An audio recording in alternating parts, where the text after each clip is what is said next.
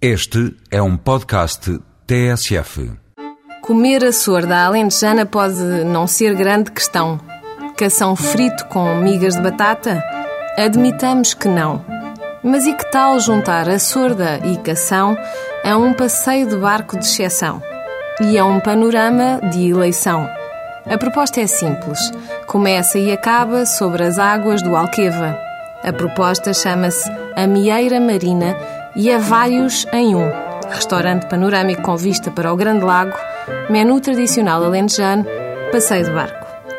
Por 35 euros por pessoa terá direito a tudo isto, mas se preferir apenas almoçar, pode fazê-lo por cerca de 15 euros quase todos os dias.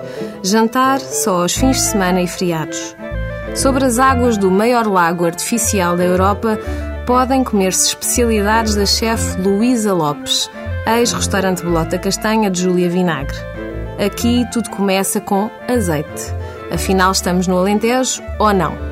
Os espargos com ovos dizem que sim, o presunto, os enchidos, os cogumelos fritos com azeite e alho, nenhuma destas entradas deixa margem para dúvidas. A sopa de cação não tema o contrário, nem o bacalhau assado em mil folhas, o salmão grelhado com ervas aromáticas ou o polvo assado com batatas a murro.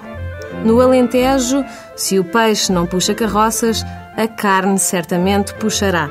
Experimente fazê-lo depois de provar estas bochechas de porco estufadas, a carne do alguidar com migas de espargos, o ensopado ou o peito de pato com groselha.